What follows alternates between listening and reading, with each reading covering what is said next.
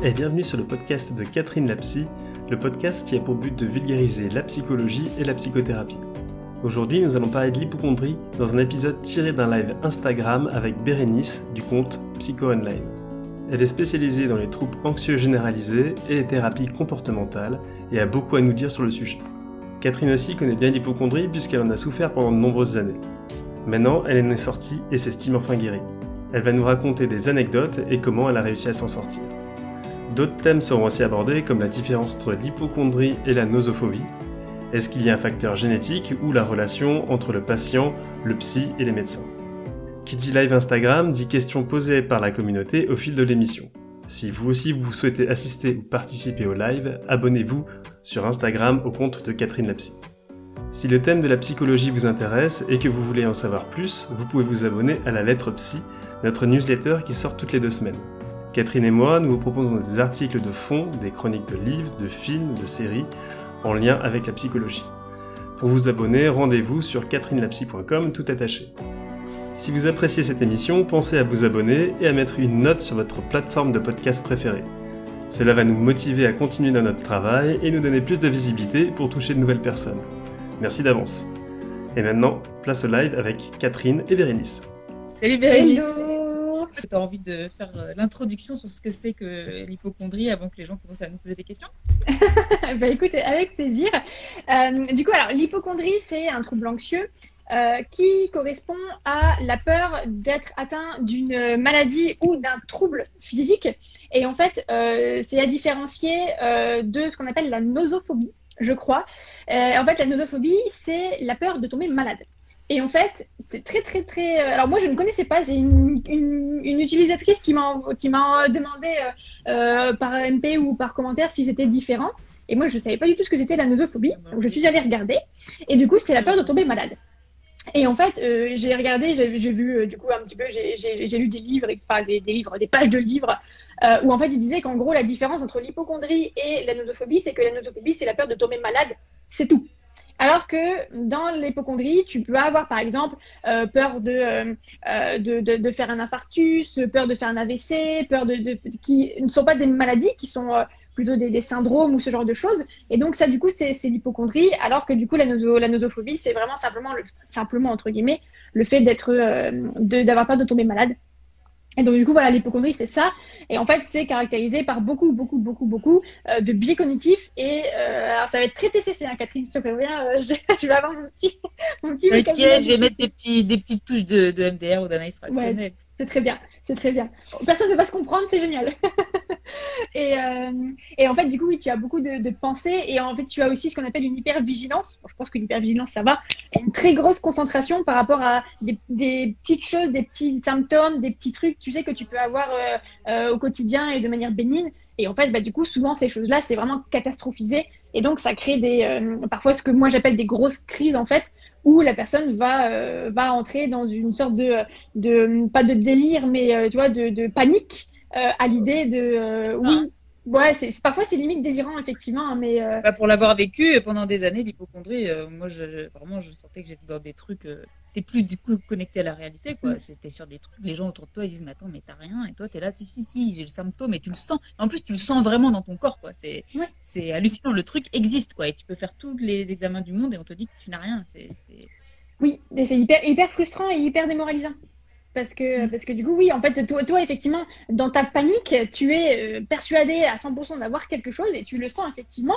Et en fait, souvent, bah, comme c'est l'anxiété qui te crée ce truc-là, euh, bah, du coup, les gens, tu fais un IRM, tout à l'heure, tu parlais d'IRM, bah, tu vois, l'IRM, tu peux, voilà, l'anxiété, euh, c'est pas écrit, il n'y a pas un petit truc où tu dis c'est de l'anxiété, en fait.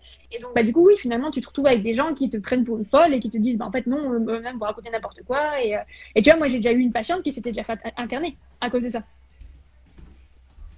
Parce que, bah, parce que, et finalement, oui, et finalement, un jour, elle est tombée sur, sur un psychiatre qui lui a dit, mais en fait, vous n'êtes pas folle, vous êtes hypochondriaque. Et, euh, et j'étais genre, bah oui, oui, oui, oui, c'est logique. Et, euh, et, du coup, je l'ai eu pour une DCC et on a travaillé et ça allait mieux. Et en fait, elle était, elle était pas folle. Elle était hypochondriaque.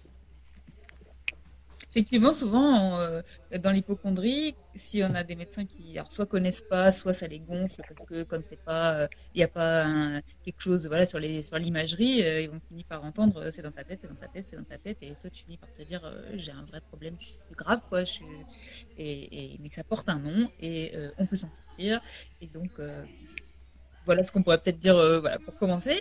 Euh, mhm. ce que je vous propose, c'est de poser vos questions. Et puis, euh, alors là, j'ai rien préparé. Alors, du coup, je trouve que c'est plus facile comme ça. En fait, depuis que je fais ça, je fais toute seule les lives et puis j'attends que les gens posent leurs questions. Alors souvent, au moment où on dit posez vos questions, il n'y a personne. Bah, a pas de questions. Quand tu dis on va s'en aller, tout le monde a. Tout le monde pose des questions, exactement. Donc allez-y, dites-nous si vous avez vécu l'hypochondrie. Ah bah si, en fait, il y a des trucs. Ah, il Vas-y, je te laisse regarder. Alors, euh, c'est vraiment très dur à vivre, oui. C'est handicapant au quotidien, oui. Ça peut l'être au quotidien. Alors, je pense que hum, il y a différents euh, degrés d'hypochondrie. Je pense que tu pourras peut-être euh, dire comment c'est toi avec tes patients. moi, j'étais dans une hypochondrie très très forte. Hein. C'était effectivement mm. tous les jours. Donc, je, devais prendre des médicaments parce que sinon c'était très envahissant. mais j'ai rencontré des gens qui avaient des hypochondries qui étaient plus mesurées. Alors, est-ce qu'on appelle toujours ça de l'hypochondrie Moi, je suis pas la spécialiste des diagnostics. Peut-être tu vas pouvoir nous dire. est-ce qu'à partir de quel niveau d'anxiété on on arrête de parler d'hypochondrie. Euh, euh, voilà, mais effectivement, ça peut être euh, handicapant au quotidien et on peut ne penser qu'à ça tout le temps, toute la journée. On peut plus bosser, on ne peut plus rien faire d'autre. Et pour l'entourage, c'est insupportable.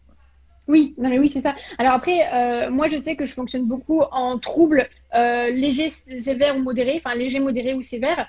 Et effectivement, moi, moi je, je pense qu'il existe des hypochondries légères et des hypochondries très sévères.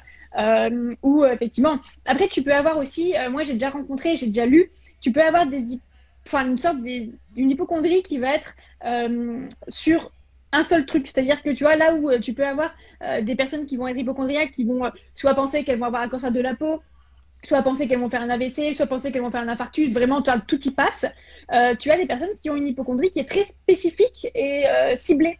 Par exemple, moi j'avais eu une patiente qui me disait qu'en fait, si elle avait un grain de beauté, c'était fini. Pour le reste, elle s'en foutait totalement. Elle pouvait être malade, elle pouvait, enfin vraiment, elle pouvait être vraiment avoir tout, tout, n'importe quoi. Ça ne lui posait aucun problème. Par contre, si elle avait un, grain de beauté qui était bizarre, là, c'était la fin.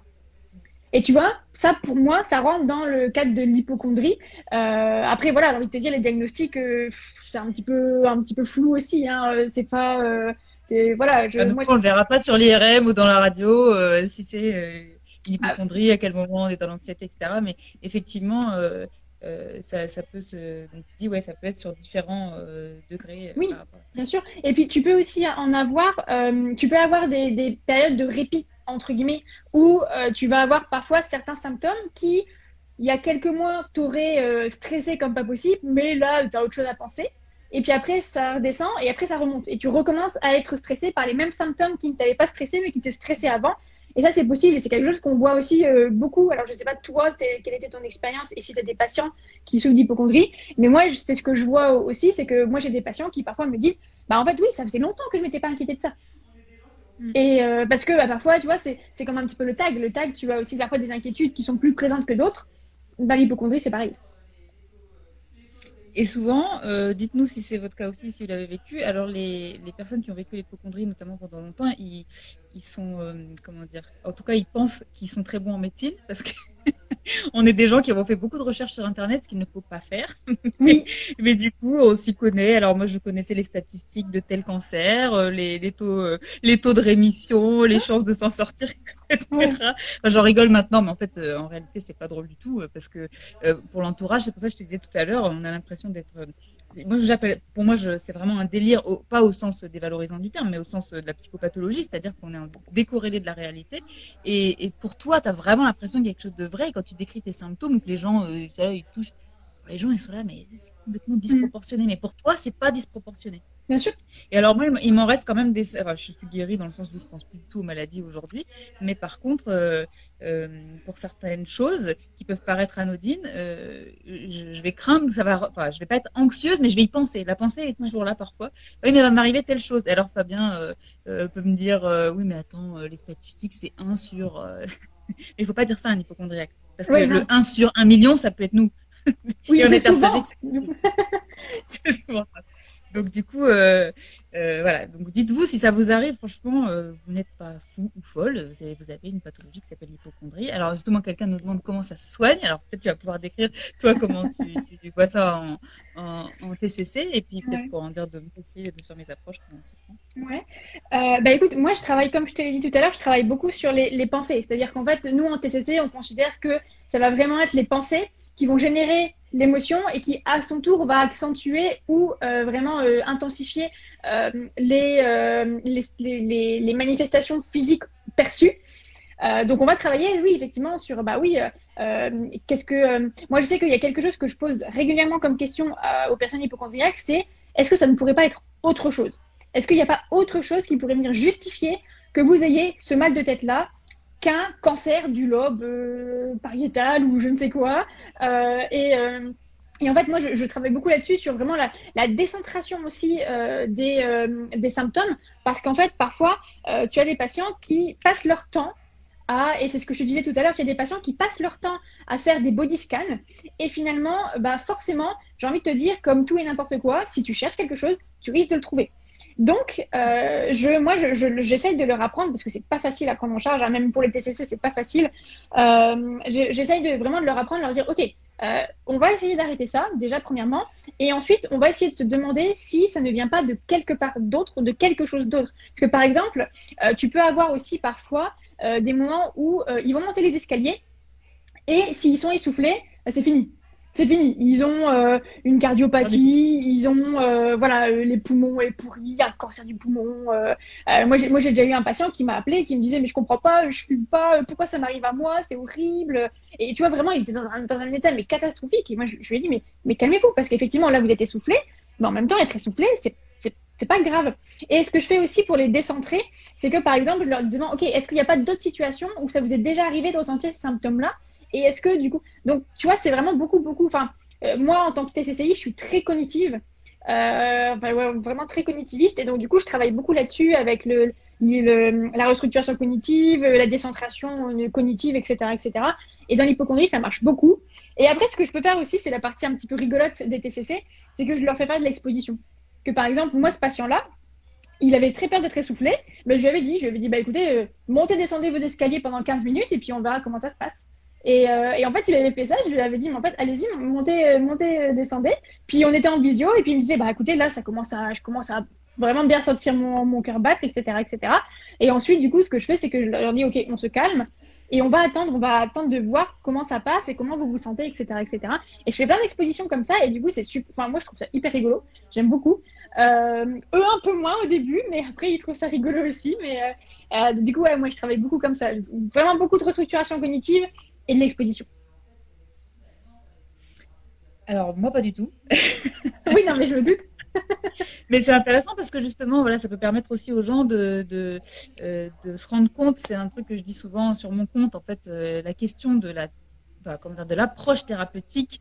Moi, je crois que, bien sûr, s'il y a une approche qui ne vous parle pas du tout, euh, n'y allez pas. Mais euh, en fait, ça va être surtout l'alliance avec euh, le Mm. thérapeute qui va faire. Parce que les, les techniques, si on continue de les utiliser pour une bonne partie d'entre elles, c'est qu'elles fonctionnent. Donc euh, Oui. voilà, c'est- l'idée, c'est qu'il y a plusieurs, tous les chemins mènent à Rome, et donc effectivement, on peut euh, travailler sur, euh, sur euh, comme tu comme tu le décris. Alors moi, euh, je dirais que, alors déjà, je connaissais pas, enfin, je connais pas le les TCC, même si à force de découvrir ça avec euh, avec vous, euh, les psys sur Instagram qui font des TCC, bah, je trouve ça, il y a des choses qui ressemblent à ce que je fais dans l'histoire Mm. actuelle, même si ça, ça, ça porte pas le même nom. Et puis, euh, alors moi, euh, quand j'étais hypochondriaque, j'ai fait, on m'avait envoyé en TCC en première intention, effectivement, et euh, on m'a fait travailler sur les pensées. Le problème, c'est que moi, j'étais dans un état émotionnel tel que je pouvais plus penser. Donc, réfléchir à, Oui. à- à penser, j'y arrivais plus du tout. Euh, du coup, ce qui m'a aidé, bah, moi, c'est enfin, le MDR, du coup, euh, parce que c'est une thérapie émotionnelle. Et là, pour le coup, on n'était pas du tout, euh, même si, alors on en parlait avec Emmanuel il y a pas longtemps, il y a quand même des similitudes entre les TCC et le MDR, parce que on modifie quand même la pensée au final, mais j'ai l'impression que, si j'ai bien compris, euh, on fait, on, on fait pas de la même manière pour arriver à ce même objectif. Et donc, moi, ce qui m'a aidé en EMDR, c'est qu'on me demandait pas de réfléchir justement à d'autres pensées, euh, à, que- comment je, enfin, on n'essayait pas de me convaincre sur un plan, euh, oui, cognitif, intellectuel, Mhm. parce que du coup, j'arrivais plus du tout à être convaincue par, enfin, voilà, je, je réfutais, euh, je crois que c'est ce que vous appelez, vous, la réactance, euh, Oui, ce qu'on me disait, j'étais non, c'est pas ça, non, c'est pas ça. J'avais tellement l'impression que on pouvait pas me comprendre que que ça marchait pas. Alors après, après coup, une fois que voilà, j'ai été plus euh, s'adapter, j'ai pu euh, travailler autrement qu'avec le MDR. Euh, alors moi, c'était en année transactionnelle, mais j'imagine que ça aurait marché du coup à ce moment-là aussi en TCC. Mm. Et alors, pour moi, en, MDR, l'hypothèse qu'on fait, tu parlais d'hypervigilance tout à l'heure, pour nous, effectivement, c'est une hypothèse qu'on va faire, il me semble, en EMDR. Je dis il me semble parce que je ne l'ai pas vu écrit comme ça, mais moi, c'est comme ça que je le comprends à travers la théorie de l'EMDR. C'est que en fait, il y a une hypervigilance qui va être due à tout un tas de traumatismes qui peuvent ne pas du tout être liés aux maladies d'ailleurs. Parce qu'en tout cas, en ce qui me concernait, c'était pas du tout dû à des maladies. Je n'en avais pas spécialement eu et ma famille non plus.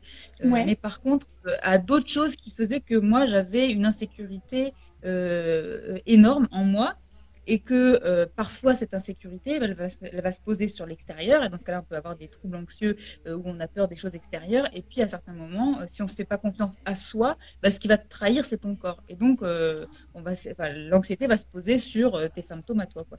Donc du coup, nous, on voit ça comme un symptôme de parce que l'hypervigilance est un symptôme post-traumatique et nous, on le voit comme un symptôme de ce qu'on appelle le traumatisme complexe, qui est euh, euh, un, tout un ensemble de micro-traumatismes, en général relationnels, et qui, qui fait qu'on peut plus les identifier un par un, parce que bon, oui. s'il y en a on se sent pas. pas. Et du coup, ça se traite euh, un peu différemment que ce qu'on appelle les traumatismes simples, avec un événement très identifié, etc.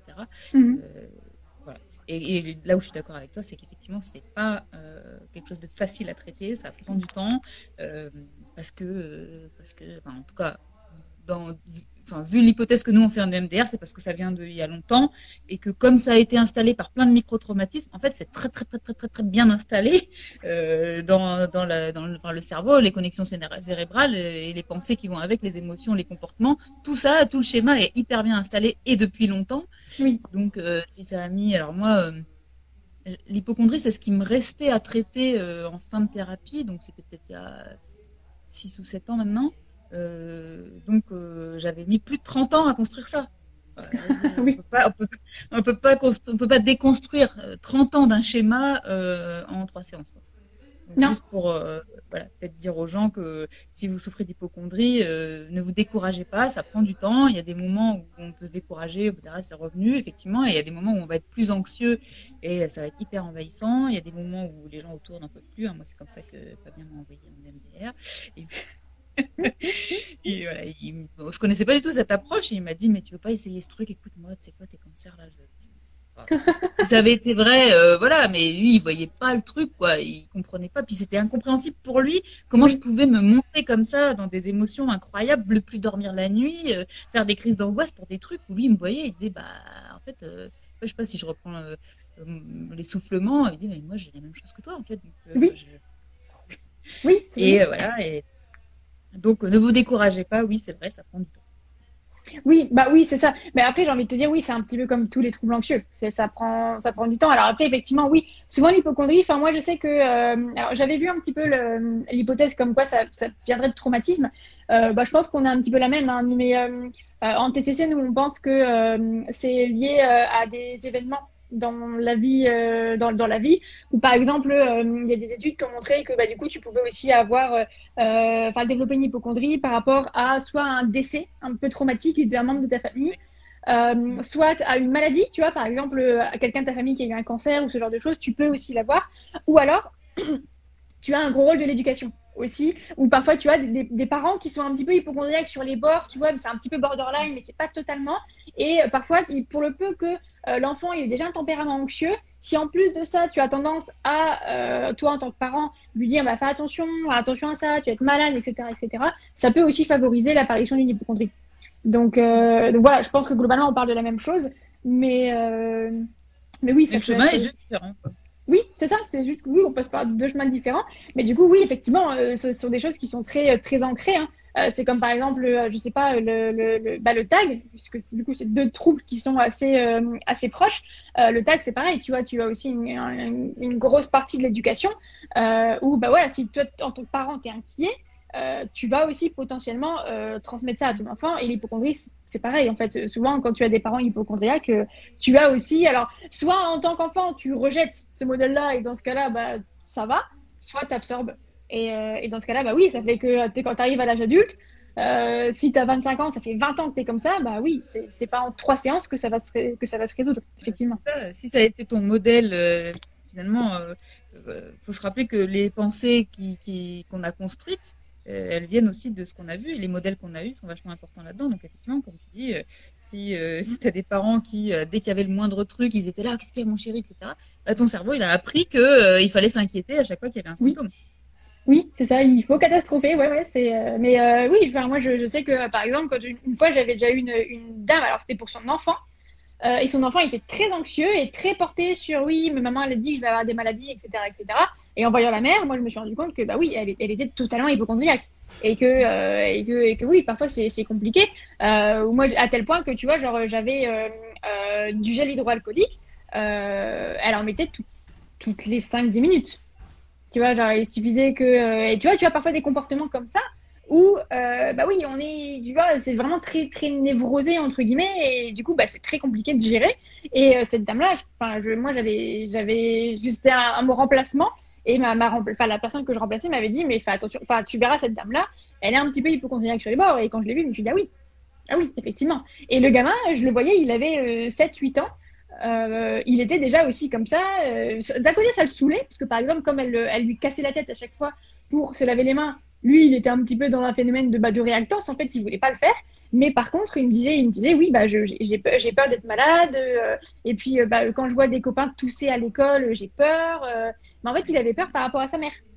Tu vois, c'était pas vraiment par rapport à lui. Il avait peur par rapport à sa mère. J'ai peur de ce que maman elle va dire, etc., etc. Et, et du coup, bah oui, et le gamin, il avait 6-7 ans, il avait déjà ce mécanisme-là. Bah, tu te dis oui, à 6-7 ans, il y a déjà ce mécanisme-là, à 25, il aura le même, quoi. Mm, mm. Et ça se construit très tôt. Hein. En tout cas, euh, bon, alors après, ça c'est empirique, j'ai pas fait une recherche là-dessus, mais c'était mon cas et, c'est le cas des patients que, que j'ai qui, sont, qui, ont une hypochondrie. Euh, souvent, effectivement, c'est l'anxiété, elle a commencé il y a longtemps. Euh, je crois, enfin, en tout cas, moi, j'ai pas connu de patients comme ça et peut-être toi, tu as, as, lu récemment là-dessus, donc tu vas peut-être pouvoir nous dire, mais je sais pas si on peut développer une hypochondrie tardivement. Quoi. Je pense qu'il faut que l'anxiété, elle, ait été installée depuis longtemps. Oui, moi j'ai pas vu non plus de. C'est rare. C'est rare effectivement de développer une anxiété, à une hypochondrie à l'âge adulte.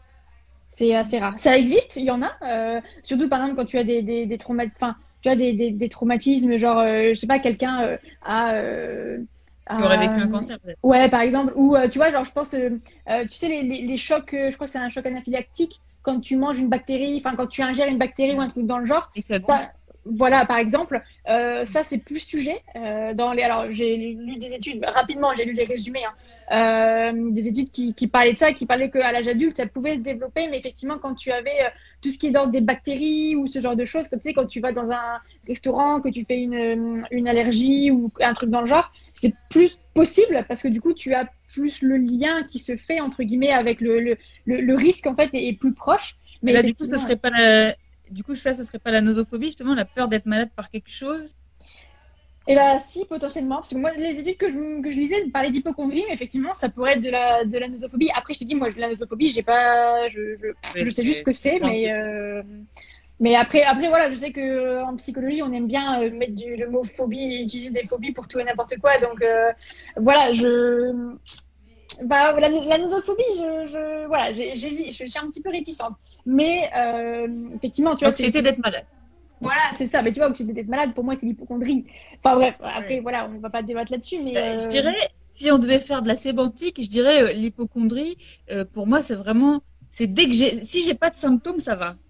Mais effectivement, je suis hyper vigilant aux symptômes. Oui, vigilante hommes et femmes. Et, quand on est, et on est hyper vigilant aux symptômes, s'il n'y a pas de symptômes, ça va. Sauf que bon, en fait, ça n'existe jamais, que tu n'as pas de symptômes, ton corps est toujours en train de te dire quelque chose. Et c'est quand tu sens quelque chose, tu vas le développer. Mais je dirais, c'est bon, voilà, si on voulait faire de la sémantique. Bonjour les filles. Ma psy me dit que l'hypochondrie, c'est l'arbre qui cache la forêt, ce qui veut dire que derrière, il y a d'autres angoisses plus profondes. Qu'en pensez-vous? Je pense qu'on a dit un petit peu ça. C'est bah, disons que c'est ce qui se voit, euh, mais en tout cas, euh, voilà, en traumato, je pense vraiment qu'on fait l'hypothèse de choses qui se sont construites euh, il y a longtemps. Donc, si c'est ça que ça veut dire, l'arbre qui cache la forêt, oui, effectivement, on peut aller se dire, ça s'est pas construit juste comme ça, c'est pas génétique, c'est pas juste en général avec un traumatisme, sauf effectivement, si vous-même vous avez frôlé la mort avec une maladie, peut-être mm. que ça pourrait se développer comme ça. Je l'ai jamais vu moi, mais peut-être. Euh, mais effectivement, c'est, comme tu disais, Pérénie, c'est un trouble anxieux. Donc ça, c'est des trucs qui se construisent avec le temps, quoi. Donc si c'est ça que ça veut dire que de l'arbre qui, cache la forêt, pourquoi pas? Oui, et, puis en plus, il faut savoir aussi que dans l'hypochondrie, euh, la plupart du temps, tu as aussi d'autres troubles anxieux qui sont là, euh, et parfois une dépression. Il y a peut-être ça aussi, c'est peut-être ça qu'elle veut dire, sa psy, par l'arbre qui cache la forêt, c'est qu'il y a peut-être d'autres mécanismes anxieux derrière. Il y a peut-être aussi une dépression qui s'est. Euh, et que du coup, et que dans ces moments-là, c'est compliqué. C'est compliqué parce que, parce que euh, oui, des hypochondries, dépression, euh, c'est chaud. C'est chaud à prendre en charge. Franchement, je sais pas si toi, ça t'as déjà pris en charge, mais c'est compliqué. Je dirais qu'au bout d'un moment, en même temps, quand on est hypochondriaque, déjà, on fait un peu fuir les gens. Oui. Donc, on se retrouve aussi un peu tout seul, où les gens, enfin, ou en tout cas, les, gens euh, ont peur de nous et ils sont euh, euh, très précautionneux, donc ils sont un peu moins proches de nous aussi. et puis, c'est insupportable, en fait, aussi de penser à ça tout le temps. oui. Penser à la mort tout le temps, si on en est à cet état-là. Moi, j'ai eu des périodes où c'était ça. Et après, quand ça a diminué un peu, c'était pas forcément mourir, ou pas tout de suite, mais on pensait à ça tout le temps. Donc, je dirais que au bout d'un certain nombre d'années, je est-ce que c'est pas presque obligatoire de finir en dépression, mais en, termes de conséquences, tu vois Bien sûr. Euh, Bien sûr. oui, bah c'est la, c'est le, trouble qui est le plus souvent. Euh, Bon, de toute façon, avec les troubles anxieux, euh, c'est toujours la dépression qui est le plus, le plus souvent là. mais parce que oui, effectivement, ça doit être, ça doit être horrible. Et puis tu vois, moi, moi, je pense aussi au fait que bah, tout à l'heure, tu disais oui, on fait fuir les gens, mais tu as des gens aussi qui peuvent être hyper violents. Enfin, moi, je sais que j'ai une patiente qui a son mari, il l'a quitté. Son mari, il l'a quitté parce qu'il n'en pouvait plus. Euh, et, euh, et, tu vois, bon, bah, on, peut le comprendre, ce monsieur-là, parce que je pense que tu sais, c'est pas facile de vivre avec quelqu'un qui est hypochondriaque, mais ma patiente, ma a été dévastée. Elle était dévastée parce qu'en fait, elle me disait, mais en fait, ça allait très bien, on était très bien, on avait nos enfants, on avait nos petits-enfants, et en fait, bah ouais, ça faisait. Euh, après ma patiente, ça faisait 20 ans hein, qu'elle était hypochondriaque et donc bah, du coup, oui, son, son, mari il est parti. Mais mais oui, tu as ça. Et puis tu as aussi le. J'avais fait un post sur l'errance médicale euh, où bah, effectivement, tu, ah oui. Tu, tu, oui, tu, tu, vas voir. Moi, j'ai des patients qui collectionnaient, entre guillemets, les médecins, qui en avaient quatre. Et en fait, il allait voir un des quatre à chaque fois qu'il avait un truc pour pas saouler, en fait, à chaque fois son médecin généraliste. Et bah, c'est ce que euh, disait une personne euh, horrible de tout le temps aller chez le médecin, faire des vérifications et d'être persuadé d'avoir quelque chose, mais qui au final sont des somatisations. Alors, souvent on lit ça, effectivement. Alors, en ce qui me concerne, moi justement, j'avais tellement peur d'emmerder mon médecin, par contre, j'en avais qu'un. Du coup, j'y allais pas. Mais le problème, c'est que en n'y allant pas, euh, je, gardais mes, mes angoisses jusqu'au jour où, euh, et je pense que c'est peut-être ça aussi qui, qui, qui m'a aidé à accepter d'aller en thérapie pour ça, parce que moi, je vous avais traité plein de trucs, mais, mais ça, ça me faisait un peu honte du fait de l'errance médicale où souvent on me dit non, mais tu vois bien que tu les gonfles les médecins. Hein, oui. Ce que je peux comprendre aussi, hein, parce que quand tu as des vraies urgences euh, avec des gens qui vont vraiment mourir, toi, tu es là, tu rien, etc. Mais sur un plan psychiatrique, on a vraiment quelque chose qui va pas, donc on va pas bien non plus, mais ça gonfle. Et, et même les psy, ça les gonfle parce que c'est long, parce que euh, parfois on fait des rechutes, parce que euh, c'est pas c'est pas valorisant, disons, pour un psy euh, de traiter. Mm. Oui, l'anxieux. C'est moins voilà, une phobie c'est plus facile à traiter et puis on voit le patient qui peut, bien, peut avancer et voilà mais sinon une hypochondrie donc moi j'avais fini par taire ça sauf dans, dans, mon milieu familial qui, qui, expliquait que c'était très chiant et du coup effectivement, il peut y avoir de l'errance médicale. Alors, moi, j'y allais plus, du coup. Mais le problème, c'est que ça a augmenté mon truc. Jusqu'au jour où, voilà, j'ai trouvé ce médecin qui, lui, m'a dit, mais vous venez quand vous voulez, il n'y a pas de souci. Et, alors, il m'expliquait des trucs, mais je pense que je me rappelle absolument pas de tout ce qu'il me racontait. En revanche, il était très calme devant mes symptômes. Et le fait que je voyais que lui, en voyant mes symptômes et tout ce que je décrivais, qui était euh, toujours avec plein de trucs, en plus j'avais regardé plein de machins sur Internet, donc je sortais des termes médicaux et lui il devait se dire non, ça. Et moi j'étais persuadée d'être, euh, d'avoir fait des thèses en médecine. Et, et du coup, en fait, le fait que lui, il reste calme, bah, je pense qu'avec le temps, et puis qu'il me dise, tu, vous pouvez venir quand vous voulez, donc j'y allais peut-être, pas moi, tous les deux, trois mois. Et il restait mm. calme, il restait calme. je pense que petit à petit, ça m'a aidé à me calmer. Je me suis dit, ok, j'accepte d'aller traiter pour ça. Ouais. Bien sûr.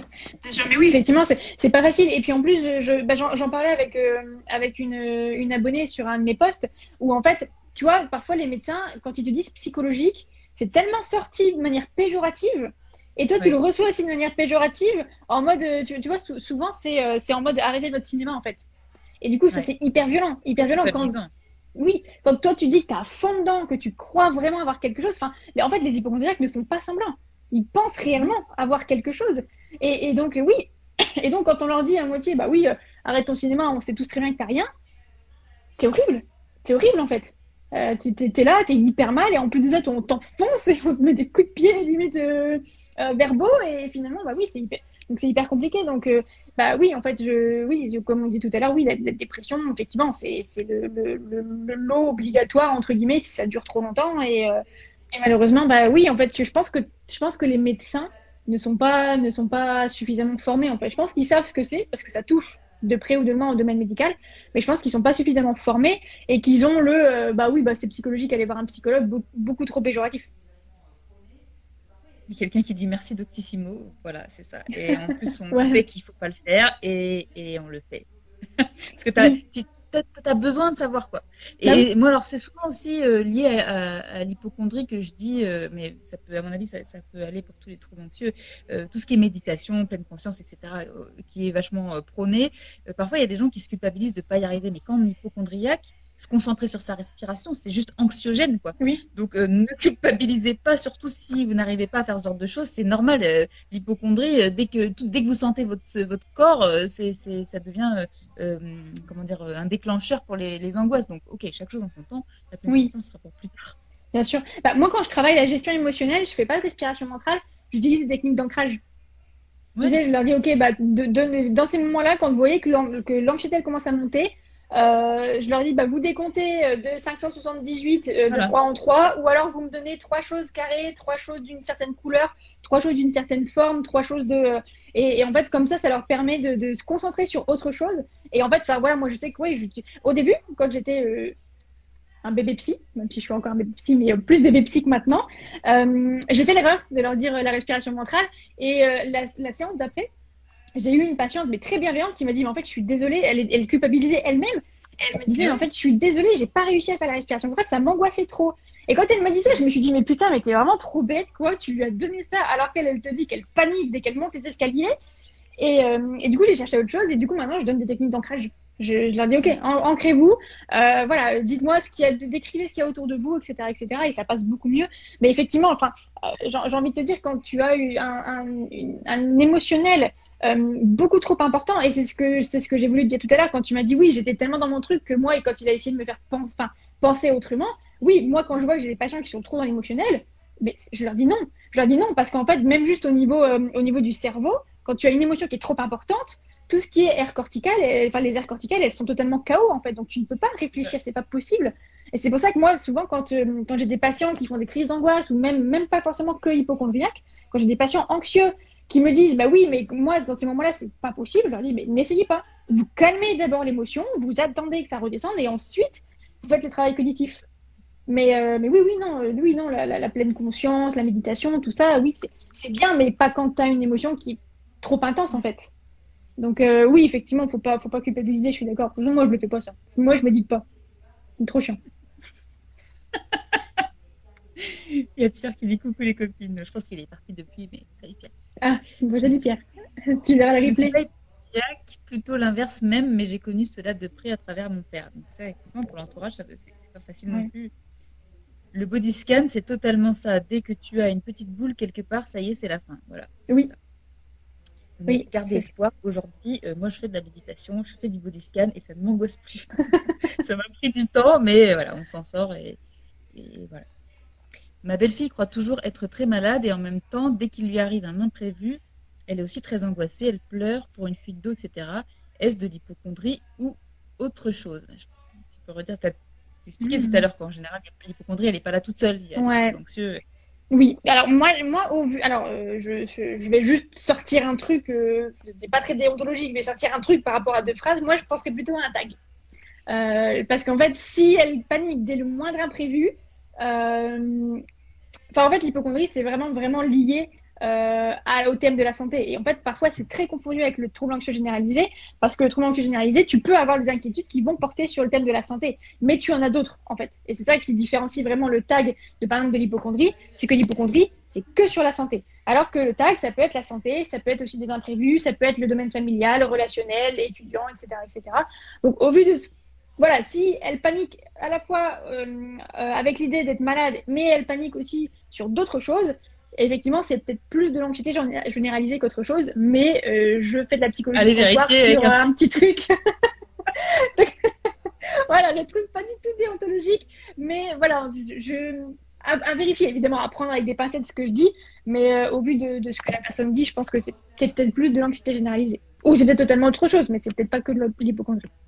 Voilà. Ça peut être les deux, parce que moi, je pense que, enfin, en ce qui me concerne, j'avais les deux, c'est-à-dire que j'avais ce truc vraiment sur les sensations corporelles. Euh, après, euh, c'était aussi sur tout un tas d'autres trucs qui faisaient que je peux sortir de chez moi. Oui. Ceci, c'est une autre histoire. Alors, pour, refaire, j'avais fait un live sur le, le trouble anxieux généralisé avec Ingrid. Oui. Par à ton psy, on pourra refaire si. on le fera à trois.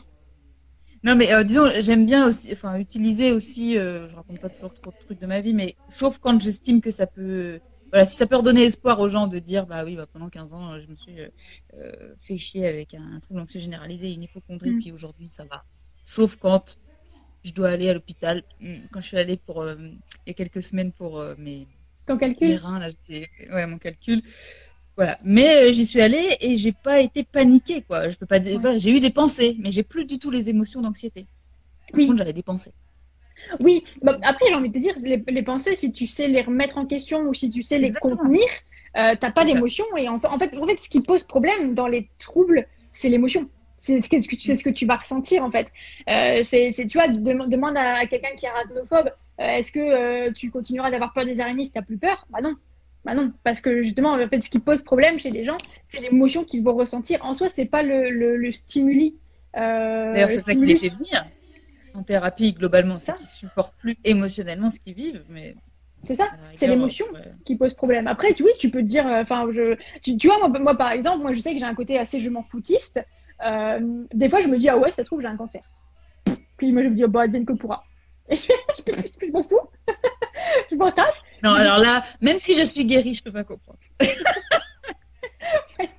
non, mais j'ai un côté assez je, m'en foutiste, vraiment très je m'en foutiste. La seule fois où j'ai un peu paniqué, c'est, je sais pas si tu te rappelles, l'été passé, je m'étais coupée euh, en faisant la vaisselle et j'avais été à l'hôpital. Et en fait, il m'avait anesthésié le bras.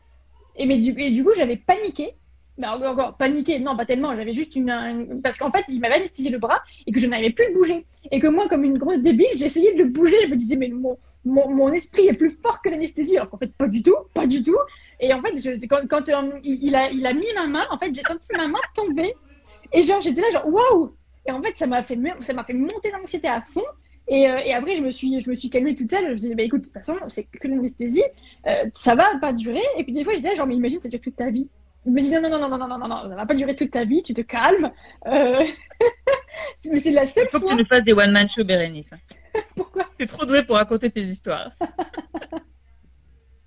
Hello les filles, vous personnellement, comment travaillez-vous l'hypochondrie lorsqu'elle n'est pas la demande principale, étant donné la que la personne est encore persuadée qu'il s'agit de problèmes physiques? Bah, Déjà la nommer.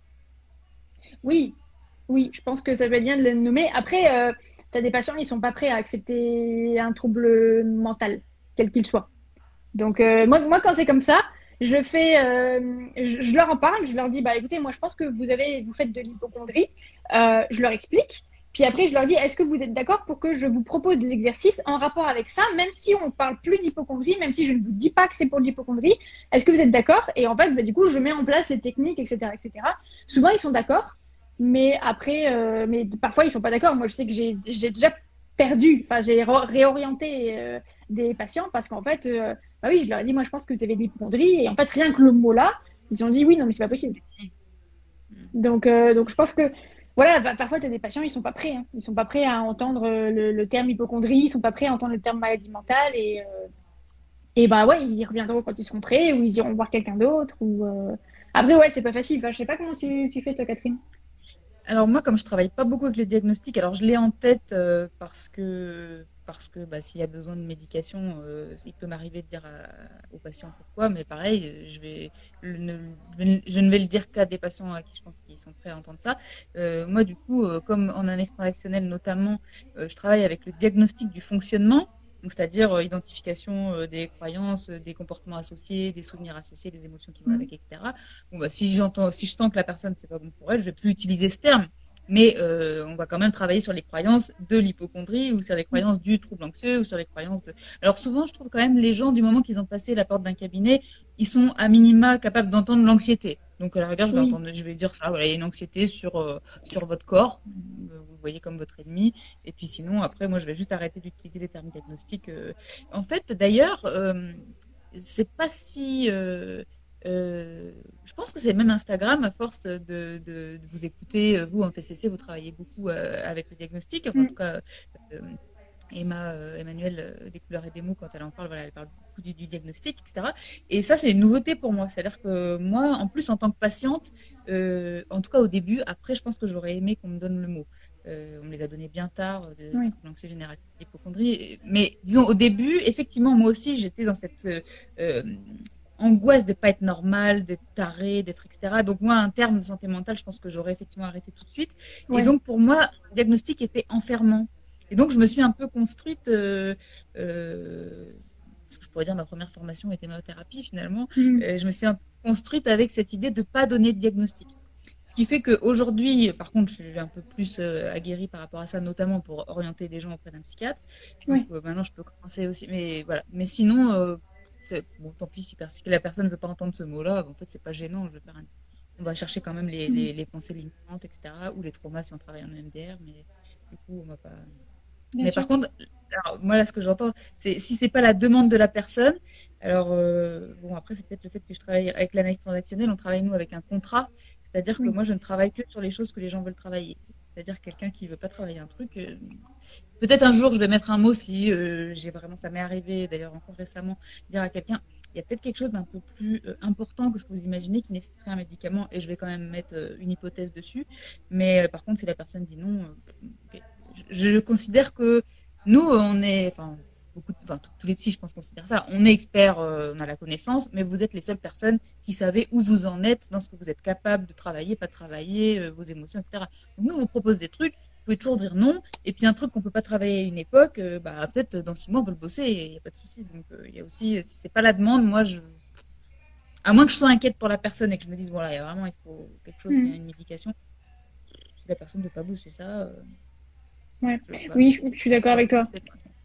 Moi, moi, souvent, je donne le, je donne le diagnostic. Je, enfin, si je sens la personne qui est prête, évidemment, euh, je donne le diagnostic et je leur dis voilà, moi, je vous en parle. On peut le travailler, on peut ne pas le travailler. Si vous voulez pas le travailler, on ne travaille pas. Et, euh, et souvent, et après, parfois, ça m'arrive, euh, tu sais, de dire bah voilà, là, ça aurait peut-être été intéressant qu'on travaille là-dessus, mais c'est en lien avec ce que je vous ai parlé la dernière fois. Est-ce que vous seriez d'accord? Enfin, tu vois, du coup, je suis très précautionneuse.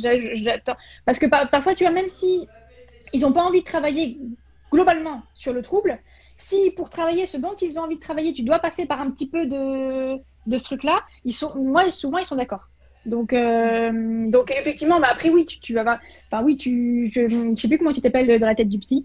Euh, mais euh, si, oui, parfois, ah. tu. Parce que c'est vrai que tu me demandais à moi comment je m'appelle. Je vais dire, bah, écoute. Catherine, enchantée, bonjour. Catherine, quand même, tu me prends pour qui? Euh, Mais euh, oui, parfois, c'est pas, c'est pas, tu vas avoir des gens qui vont pas vouloir. Et c'est souvent le cas aussi chez les, chez les hypochondriaques. Et tu as, tu as parfois des hypochondriaques pour lesquels le terme hypochondriaque, c'est pas possible. Et du coup, quand tu fais ça, tu ne fais que euh, renforcer la réactance et les recherches d'Octissimo. Hmm. Et moi, moi j'avais une patiente qui m'avait déjà montré des, des forums sur lesquels elle traînait où, mais ça insultait les psys et ça les descendait, mais comme pas possible. Hein. Ah, je te jure, hein. mais tu, as des forums comme ça euh, sur des sites comme Doctissimo où ça, descend les psys. alors franchement, mais euh, ah, moi j'ai appris un vocabulaire de gros, de gros mots euh, pas possible avec ce, site-là. C'était génial. Hein. Et ouais, parce qu'en fait, bah oui, les psys ne nous comprennent pas, ils veulent absolument nous donner des médicaments, ils veulent nous faire interner, enfin, vraiment très, très paranoïaque en fait. Et en fait, moi, je sais que ma patiente, elle avait longtemps été là-dedans. Euh, et, au début, quand elle était venue me voir, en fait, elle était venue me voir parce qu'il y avait eu un, ami à elle qui m'avait vu et qui, euh, lui avait dit que j'étais cool. Euh, et en fait, quand je, l'ai vue la première fois, moi, elle m'a fait peur. Hein. Je me suis dit, ok, j'avais même hésité à la prendre en charge tellement elle était hyper agressive. Et elle m'avait dit, bah, de toute façon, je préfère vous prévenir, moi, j'aime pas les psys. D'accord. Ok. Et finalement, maintenant, elle va mieux et plus hypochondriaque. Mais, euh, mais je l'ai suivie pendant deux ans. Mm. Donc, euh, donc ouais, c'est, c'est assez. C'est, oui, oui, tu as des, des qui, qui. C'est Juliette. Voilà, c'est Juliette. c'est, c'est, voilà, qui, qui, sont, qui ne l'accepteront pas et j'ai envie de dire, bah voilà, quelque part, c'est, c'est ok. Ils en, ils seront peut-être pas là, ils en seront peut-être jamais là. Et puis peut-être qu'un jour, si. Peut-être. Advienne que pourra. C'est ça. Peut-il y avoir une prédisposition génétique? Alors moi, très clairement, je dirais non. Ou bien la peur de l'abandon peut déclencher l'hypochondrie. Euh, alors, la, moi, la prédisposition génétique, je serais peut-être moins tranchée que toi. Parce que moi, je pense qu'il y a quand même une, pas le gène de l'hypochondrie, mais je pense que, bah, comme je te l'ai dit, si tu as un parent qui est anxieux, euh, tu vas aussi avoir euh, peut-être un petit peu de, génétique anxieuse. Mais euh, voilà, il n'y a pas le gène de l'hypochondrie, comme tu n'as pas le gène de la dépression, comme tu n'as pas le gène de quoi que ce soit. Mais moi, je, suis moins tranchée que toi par rapport à la génétique, par rapport à ça. Et pour le, truc d'abandon, je ne sais pas. Alors, moi, pour moi, ce qui se alors, la manière dont je travaille, la transmission des, puisque j'ai un atelier là-dessus, la transmission des, traumas, c'est épigénétique, mais pour moi, c'est pas génétique. Et, par contre, la, peur de l'abandon, alors la peur de l'abandon, pour moi, c'est. pour la personne, peut-être, ça peut intéresser. On a fait un live euh, j'ai fait un live, c'est la semaine dernière d'ailleurs, je crois. Euh, et ça, c'est un symptôme, la peur de l'abandon, c'est un symptôme de quelque chose. Donc, en tout cas, si je reviens sur nous, nos hypothèses euh, euh traumato, bah, la peur de l'abandon peut venir de micro-traumatismes qui, euh, du coup, vont créer une anxiété forte euh, et une hypervigilance dans les relations, par exemple. Et oui, ça pourrait effectivement déclencher une hypochondrie, mais en fait, c'est plutôt des symptômes, ces choses-là. C'est pas forcément l'origine. C'est pareil, la peur de l'abandon, elle vient pas de nulle part. C'est pas tout à coup un, truc un jour qui, qui va nous tomber sur la tête en disant, voilà, tout à coup, j'ai peur de l'abandon. Il s'est passé des choses dans l'apprentissage des relations pour qu'on ait peur de l'abandon. Donc, ça pourrait aller de pair. Est-ce que l'un peut aller déclencher l'autre euh, Je ne saurais pas dire. Il peut y avoir les deux en même temps. Euh, il peut y avoir l'un puis après l'autre, puis inversement, ou les, uns, euh, comment dire, concomitants. Oui, bah non, mais moi je te laisse parce que moi, là, sur la peur de l'abandon et l'hypochondrie, je, je, sèche. Donc je, je t'écoute, je bois tes paroles, Catherine. C'est comme je disais, le trouble somatoforme. Alors moi, je sais pas ce que c'est le trouble somatoforme. Inconnu au bataillon. Je sais pas ce que c'est. Attends, je vais, je vais aller regarder. Je sais pas ce que c'est euh, trouble somatoforme. Euh. Trouble somatoforme. Qu'est-ce que c'est? Euh, Caractérisé par un ou plusieurs symptômes physiques chroniques associés à des niveaux significatifs et disproportionnés de souffrance, d'inquiétude et de difficulté à fonctionner au quotidien en raison de ces symptômes. Donc c'est okay. Oui. Oui, je pense que oui, c'est ouais, ça, ouais. Ah, Sauf s'il y a un symptôme, un vrai, il y a un vrai symptôme, enfin un vrai symptôme. Oui, dans l'hypochondrie, il y a un vrai symptôme, mais par contre, il ne se voit pas sur le plan organique. Oui, euh, bah écoute, euh, attends. Euh, ah ouais, là c'est écrit les personnes atteintes de troubles somatoformes s'inquiètent de leurs symptômes et dépensent beaucoup trop de temps et d'énergie sur ces symptômes et sur leurs problèmes de santé. Mais d'ailleurs, c'est peut-être le terme. En fait, ça, le trouble somatoforme, c'est peut-être le terme qu'il y a dans le DSM pour parler d'hypochondrie. Ce serait pas ça? Possible, parce que possible. Mais euh, oui, possible, parce que tu vois, là, c'est écrit la psychothérapie, notamment la thérapie cognitivo-comportementale, peut être utile, de même qu'une relation de confiance et de soutien avec un médecin. Oui, bon, ça suffit, la TCC partout, là, écoutez. Euh. Ça, j'avoue, j'avoue, on est On, a, on, a, la grosse tête, j'avoue, on a la grosse tête. non, mais cela dit, euh, si c'est comme ça, c'est aussi parce que vous avez cet avantage de faire de la recherche. C'est ce qui nous manque dans plein d'approches. Donc, il faut qu'on fasse de la recherche dans d'autres En EMDR, il y en a aussi, euh, qui a de plus en plus, mais par exemple, en analyse transactionnelle, on n'a quasiment pas de recherche. Oui. Donc, du coup, pour évaluer tout ça, c'est compliqué. Bah oui, bien sûr, bien sûr. Et puis en plus, oui, ça, poserait les problèmes de euh, quels sont les critères d'évaluation, qu'est-ce que tu prends comme évaluation. Ce serait, je pense que ce serait un bordel, hein, certaines, certaines obédiences pour les, les, mesurer scientifiquement. Je pense que ce serait très compliqué. Bah, dès que tu n'as pas de protocole, c'est compliqué, quoi. Mm. Ouais, non mais oui, c'est ça. On ne pas dans ce débat. Mais on pourrait faire un live sur ce débat. Je trouve ça très intéressant. Oui, moi aussi, je trouve ça intéressant. Est-ce qu'il y, a, est qu'il y a la peur de la mort derrière ou de la souffrance? Bah, La peur de la mort, souvent, oui. Bah, je sais pas, tout... bah, toi, tu en avais parlé, tu avais peur de mourir, il me semble. Euh... Et euh, oui, oui, souvent, c'est lié. Souvent, c'est lié, tu vois. Oui, une peur, de, une peur de la mort et effectivement une peur de souffrir.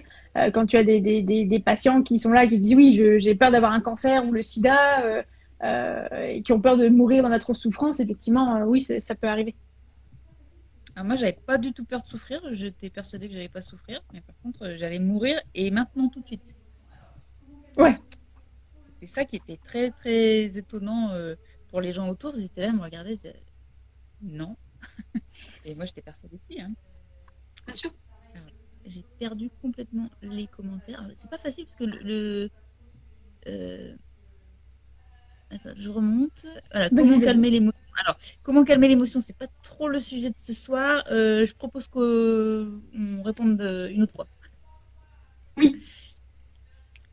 Euh, pareil, pouvez-vous donner d'autres exemples de techniques d'ancrage? Si tu en as deux, trois rapidement en tête, mais comme c'est pas trop le sujet non plus, euh, bah, technique d'ancrage. Tu as donné euh, trois objets d'une certaine forme, trois objets d'une certaine couleur, trois objets d'une certaine matière. Tu as décompté euh, de 3 en 3 à partir de 579 ou de n'importe quel chiffre que tu veux, de toute façon tu te tromperas. tu as te demandé où tu es, comment tu t'appelles, ton nom, ton prénom, demander avec qui tu es, ce que tu fais, enfin voilà tout ce qui va te permettre de te dire ok, bah, je suis là à cet endroit-là. c'est voilà, c'est les seuls qui me viennent en tête là parce que c'est celle que j'utilise le plus souvent. Hypochondrie ou problème psychosomatique, est-ce que c'est la même chose? Euh, je, sais, je, sais pas. Je, sais pas. Problème psychosomatique, euh, je, sais. Qu'est-ce que c'est un problème psychosomatique? C'est un problème euh, corporel qui est déclenché par, le, par l'anxiété, quoi, par la psychologie, quoi. Mais dans le psychosomatique, tu as un symptôme physique qui se voit euh, organiquement. Donc, par exemple, pas moi, le reflux gastro-œsophagien, parfois, c'est psychosomatique. Ça veut dire que c'est déclenché à force d'avoir de l'anxiété tout le temps.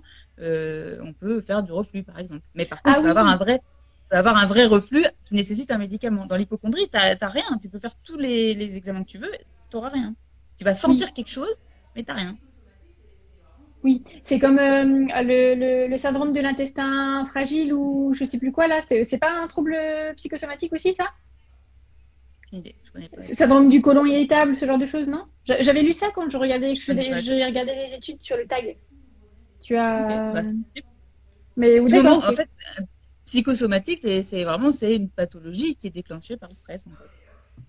Mais, mais, as la, mais tu l'as la pathologie par contre, elle existe vraiment. Oui, ouais, d'accord. Il y a Marina qui nous dit qu'on est les plus belles. Ah, c'était la plus belle, Marina. Merci Catherine, vous me redonnez de l'espoir pour une guérison. Combien de temps vous a-t-il fallu pour guérir? Je préfère pas vous dire. non, mais, mais moi j'avais aussi un trouble anxieux généralisé et j'avais beaucoup de problèmes. J'ai passé beaucoup d'années en thérapie. Tout le monde n'est pas obligé de passer autant d'années en thérapie. Toi, tu as dit, Bérénice, tout à l'heure que tu as pu traiter une hypochondrie en deux ans. Oui, deux ans. Mais euh, je la voyais deux fois par mois. Hein. Bah, c'est beaucoup. Bah, bah, je trouve, bah, moi, je trouve que oui, deux fois par mois, c'est, bah, c'est, après, c'est mon rythme, c'est mon rythme habituel en début de thérapie. Mais tu vois, souvent, au bout de déjà 4-5 mois, on passe à une fois toutes les trois semaines, puis une fois par mois, et ensuite, c'est une fois par mois. Euh, et, euh, et, en fait, moi, cette patiente-là, je l'avais vue du début à la fin, toutes les deux semaines. Donc, moi, je trouve ça, moi, je trouve ça beaucoup, effectivement, ouais. Mais après, bon, c'est ma pratique, hein, c'est comme ça que je fonctionne, parce que moi, je sais qu'en fait. Non, mais c'est bien, ça veut dire que c'est porteur d'espoir. Moi, j'y allais toutes les C'est vrai. mais bon, je pense, que, je pense aussi que euh, voilà, j'avais l'hypochondrie, c'est vraiment le dernier truc que j'ai bossé. Donc, euh, est-ce que l'hypochondrie pure, j'ai bossé dessus pendant un an. Mais j'avais fait beaucoup de travail avant, donc mes anxiétés, mon anxiété était déjà diminuée quand j'ai travaillé ça. Et je pense que voilà, j'avais tout un tas de trucs. Euh, cela dit, voilà, si ça donne espoir à tous les gens qui demandent toujours euh, est-ce qu'on peut être psy si on a des troubles? Oui, oui, oui. Il faut les, traiter, hein, il faut les mais on peut, on peut. Je pense qu'on est beaucoup euh, sur Instagram à revenir de loin avec nos troubles et, et on est psy et ça ne nous empêche pas, à mon avis, d'être des bons psys. Oui, je pense, non, je pense pas. Vous avez des voix agréables, ça c'est sympa parce qu'en plus on va être en podcast, donc j'espère que les gens qui sont en podcast et qui nous écoutent euh, euh, trouvent qu'on a une voix agréable. Ouais, moi aussi j'espère. Et je suis désolée pour ma voix un peu criarde. ah, ils ont dit des voix agréables. Oui, oui c'est vrai, c'est vrai. Mais moi je trouve ma voix criarde.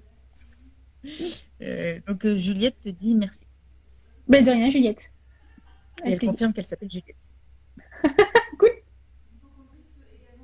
Alors, d'accord, Catherine, ce n'est pas génétique, mais cela peut être épigénétique dans le cas dont parle la deuxième thérapeute. Ce n'est pas parce qu'un patient est ancien que cela signe le zut, mon clavier a bugué. Bon, j'ai pas tout compris. L'hypochondrie peut également être analysée comme un symptôme également. Par exemple, en systémie, cela servira à maintenir une homéostasie, un équilibre dans le système. Envisagez-vous cette piste? Ben Moi, je suis pas du tout systémique, donc euh, j'ai envie de te répondre euh, non. Parce que je suis pas du tout formée, je fais pas du tout de systémie, donc euh, moi, je, j'envisage, non, j'envisage pas parce qu'en plus, d'aussi loin que je me rappelle, j'ai pas de patient qui m'en parle par rapport à un truc systémique. Donc, donc non, moi je. Non. Alors, moi, je travaille avec la systémie. Euh, néanmoins, dans le cas de l'hypochondrie, euh, s'il n'y a pas du tout d'amélioration au bout d'un certain temps, oui, mais ça va être pas spécifique à la systémie, ça va être pour tout, tous les symptômes. S'il n'y a pas du tout d'amélioration malgré le traitement, et que moi aussi, je me suis dit merde, j'ai pas fait ce qu'il faut, je suis allée en supervision. Bon, dès qu'on a fait tout un tas de trucs et qu'on a euh, comment dire, euh, euh, et enlever tous les, toutes les autres possibilités, alors oui, je vais commencer à me demander si dans la famille, je parle en individuel, parce que chez, dans les couples, c'est une des premières hypothèses que je vais faire, à quoi sert le symptôme. Mais effectivement, s'il n'y a pas du tout d'amélioration au bout d'un certain temps, je, vais poser la, je vais me poser la question. Et d'ailleurs, en, en, traumato, on a des exercices de visualisation liés à ça. C'est-à-dire on parle avec le symptôme. Je ne décris pas toujours tout ce que ça peut avoir l'air très bizarre, euh, mais ça marche très bien. En fait, la visualisation est un prétexte à déclencher des émotions en fait hein, pour traiter des choses. Et euh, du coup, on va essayer de chercher qu'est-ce qui se passerait si j'avais pas ce symptôme. Et parfois, on se rend compte que c'est pas le patient qui aurait un problème. C'est oui, mais en fait, si il n'avait pas ce symptôme, euh, peut-être un des parents, c'est lui qui serait anxieux. Mais le fait d'être concentré, comme tu disais tout à l'heure, c'est une sorte d'ancrage, le symptôme de quelqu'un parfois. C'est-à-dire que quand on est concentré dans une famille sur le symptôme d'un des membres du, du, du d'un des membres de la famille, en fait, euh, pendant ce temps-là, on ne se concentre pas sur les siens. Et donc, effectivement, en systémie, ça peut être. Mais effectivement, moi, je ne vais pas le faire en première intention euh, avec un patient en Mais pourquoi pas? Pourquoi pas? Oui, mais oui, c'est une bonne, une bonne piste. Ouais à nouveau, je reviens sur cette idée d'approche, de, c'est-à-dire que il y a plein de manières de traiter, euh, plein, enfin, voilà, quasiment tous les, enfin, quasiment, hein, il y a peut-être des spécificités, mais quasiment tous les symptômes, tous les troubles peuvent être traités par plein d'approches différentes. Simplement, euh, c'est un peu comme une pelote de laine et chaque approche va tirer un des fils, puis l'autre va tirer plutôt ici, et puis l'autre en systémie là. Donc c'est une autre approche. Il n'y a pas une manière de traiter l'hypochondrie ou euh, les troubles anxieux ou, ou plein d'autres choses ou les traumatismes même, parce que vous en TCC vous traitez les traumas aussi. Donc euh, c'est c'est pas voilà c'est pour ça que je dis souvent trouvez quelqu'un avec qui vous êtes bien. Si bien sûr l'approche vous plaît pas du tout bah ok pourquoi pas mais c'est voilà il y, a plein de manières de traiter une hypochondrie ou autre chose. Mm. euh, je suis d'accord. pour moi le somatoforme et problème psychosomatique c'est pareil le syndrome du côlon irritable n'a pas de lésion organique bon ok. Donc ça pourrait être euh, un trouble psychosomatique. Est-ce qu'on peut en guérir complètement? On a dit oui et cela peut revenir après des années sans moi, j'ai une idée, mais toi, qu'est-ce que tu penses? Moi, je pense que oui. Moi, je pense que, moi, je pense que oui, ça, peut revenir. Et comme tu disais tout à l'heure, en fait, tu as, tu as toujours les pensées. Et après, ce qui fait que ça revient ou pas, ça va être ta capacité à gérer ces pensées-là. Donc oui, moi, je, oui, oui, je, j'ai, moi, j'ai déjà vu des patients qui me disaient, bah oui, euh, et on en parlait tout à l'heure, tu vois, tu peux avoir parfois des, phases de rémission euh, quasiment spontanées, et après, ça va revenir parce que tu vas avoir euh, un choc émotionnel qui va faire que tu vas pas réussir à gérer tes pensées, et dans ce cas-là, tu vas revenir, ça va, oui, moi je pense que ça, peut revenir, ouais. Mais, euh, mais j'ai envie de dire un petit peu comme plein de troubles anxieux en fait. Comme, euh, enfin moi c'est mon avis, hein, mais moi je pense que euh, oui effectivement tu peux toujours avoir, tu peux gérer, mais tu, auras peut-être toujours un schéma de pensée qui va être anxiogène, anxieux. Et dans ce cas-là, bah, du coup, oui, tu, vas pouvoir baisser un petit peu la garde. Mais parfois, quand tu as un choc émotionnel, un trauma, un souci, euh, tu as moins de ressources pour, euh, pour gérer en fait euh, les émotions euh, que te génèrent tes pensées. Et dans ce cas-là, oui, tu peux, tu, peux rechuter. Moi, je pense que c'est possible. Alors, moi, je dirais pas ça, mais je dirais pas que j'ai plus raison. Hein. C'est simplement que en EMDR, et là pour le coup en analyse réactionnelle, c'est la même chose, on a cette idée que ce qu'on a travaillé euh, en fait, c'est de la plasticité cérébrale et donc les, les- les connexions sont devenues différentes et donc les schémas ont changé. Euh, Donc du coup, on a tendance à, à penser que euh, si ça revient, ça veut dire qu'on n'a pas tout traité. Mais peut-être que c'est simplement une définition de ce que ça veut dire guérir. Par exemple, quand je donnais effectivement mon exemple là, tout à l'heure, euh, par rapport à quand je suis allée aux urgences il y a quelques semaines, donc j'ai eu les pensées, mais j'avais plus du tout l'émotion. Donc pour moi, je suis guérie. Oui, Peut-être qu'effectivement, on pourrait dire, bah non, j'ai encore la pensée, mais éventuellement, est-ce qu'avec le temps, à force, parce que je suis guérie depuis, euh, entre guillemets, pas si longtemps que ça, par rapport au temps où mon cerveau s'est habitué et a été conditionné avec, à s'inquiéter. Donc, euh, au tout début, d'ailleurs, c'était étonnant euh, de. Putain, j'ai ce truc-là, je suis pas inquiète, c'est très bizarre. Et je me disais, mais c'est un problème. David, Oui. t'es, t'es- t'es conditionné, en fait, t'as été habitué, t'as inquiété là-dessus. Donc, ça prend du temps. Donc, moi, j'ai tendance à, à, euh, identifier, je me dis, je suis guérie parce que j'ai pensé à l'hôpital. Oui, mais imagine, ça pourrait être quelque chose, mais un peu comme toi, t'as dit tout à l'heure, oh, mais ça m'a rien fait émotionnellement, quoi. Mhm. Je suis allée au scanner, je peux te dire que euh, y a quelques années, euh, tu m'aurais dit, on va, madame, on va vous faire passer un scanner. J'aurais dit, oh là là, non, je veux pas, je peux pas, c'est pas, pas possible, etc. oui. J'ai eu une opération il y a 10 ans. Euh, j'ai fait chier tout le monde, mais tout le monde, quoi. Et en plus, on m'avait enlevé mes lunettes, je suis très, très, très myope, donc je voyais plus rien. Et on était, c'était une opération euh, bénigne, euh, mais, et du coup, on était à la queue leu avec d'autres gens, et je demandais à la dame si elle avait pas peur de mourir, et du coup, elle s'est mise à pleurer. Enfin, non, mais c'est, c'est infernal, et Ah, tu tout le monde. Et donc, euh, du coup, on m'isolait, et alors, on m'a emmené dans la, dans la, enfin, le- j'ai été- on m'a fait passer en premier du coup parce que je faisais chier tellement tout le monde qu'on m'a dit non mais celle-là faut vraiment voilà et quand je suis rentrée dans la dans le bloc opératoire il- il- j'ai entendu euh, euh, je sais plus quel était le prénom du gars euh, je sais l'anesthésiste. Euh, Adrien euh, la dame est stressée. Oui bah c'est bon. La dame est, stressée. C'est genre c'était le nom de code pour l'endor tu me l'endors tout de suite. Et après, et après, quand j'ai fait le compte rendu quelques jours après avec le chirurgien, il a dit mais comment ça se fait? On vous a endormi une heure avant que j'arrive, c'est beaucoup trop tôt. Qu'est-ce qui s'est passé? Je, crois que je sais, monsieur. J'ai compris. J'ai compris. Donc euh, voilà, Bah, pour dire que pour moi, du coup, voilà, il y, a- y y un mois, on me dit vous allez passer un scanner. Je fais oui, oui, d'accord. Je- Moi, je me dis je suis guérie. Et du coup, ça dépend peut-être de la définition. Bien sûr. Bien sûr. Bah, moi, je pense que. Enfin, moi, je pense que. Bah, déjà, moi, je ne pense pas guérir les gens. Voilà, j'ai pas, j'ai pas, pour moi, j'ai pas cette prétention-là de guérir les gens. Je ne les soigne pas non plus, je les prends en charge, je les accompagne. Euh, donc, déjà, rien que là, tu vois, genre, moi, je pense qu'il y a peut-être, voilà, au niveau de la sémantique, euh, effectivement, c'est peut-être pas, c'est peut-être pas pareil. Mais, euh, mais oui, effectivement, après, oui, tu, je pense que tu peux considérer, et c'est souvent, les gens, ça leur suffit, en fait. Euh, T'as des gens, tu leur dis, bah oui, vous avez les pensées, vous avez plus les émotions. C'est comme ce que je disais tout à l'heure, ce qui pose problème, c'est les émotions. Donc en soi, oui, ils vont me dire, bah oui, je suis guéri. Comme toi, tu dis, bah oui, j'ai j'ai pas les émotions alors que j'ai les pensées, je suis guéri. Bah oui, effectivement, quand t'as été si mal pendant tellement longtemps, tu te dis, j'ai- j'ai plus cette souffrance-là, bah, pff, balèque. Tu vois, donc, euh, donc oui, est-ce que- oui, après, oui, c'est possible. C'est possible. Eh ben, il est 20h06, donc ben, on va s'arrêter. On va s'arrêter. En tout cas, merci beaucoup Bérénice d'être venue. C'était chouette. En fait, euh, j'ai pas l'impression que c'était tout, tout ce temps parce qu'on a parlé, parlé, tu vois, on pourrait parler euh, Ouais. longtemps. On s'ennuie pas avec toi, t'as toujours plein d'anecdotes, tu me fais beaucoup rire. bah écoute, merci. Bérénice a un programme sur euh, le trouble anxieux généralisé. Si tu veux en dire deux petits mots rapidement.